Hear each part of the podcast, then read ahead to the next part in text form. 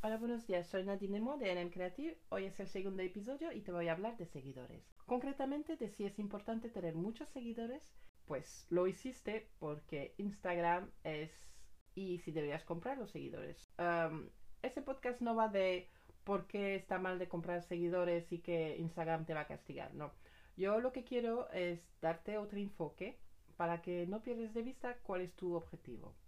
Tú ¿por qué te tomaste la molestia de abrir una cuenta a tu negocio en Instagram? Tu negocio. Otra forma de hacer publicidad para tener, quieres dar a conocer tu negocio. ¿Y por qué quieres dar a conocer tu negocio? Pues porque quieres conseguir clientes potencial.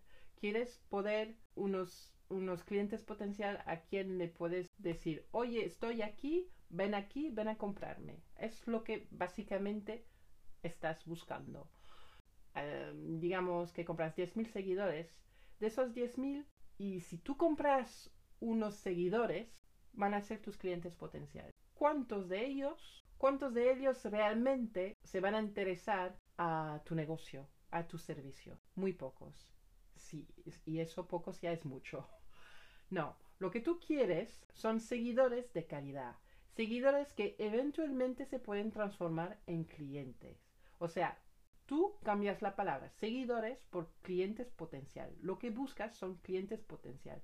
Quieres tener 100, 200, 300, 1000 clientes potenciales.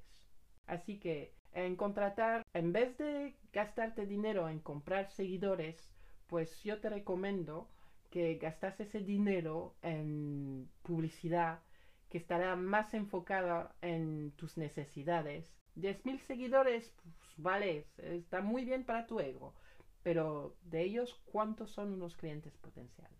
Un community manager o, o, formar o a ti misma para uno de tus empleados, saber captar, atraer unos clientes. Bueno, pues ya está para hoy y espero que te ha sido útil. Si conoces a alguien que le puede ser útil, pues adelante, compártelo potenciales. Y bueno, nos vemos en el próximo episodio. Hasta luego.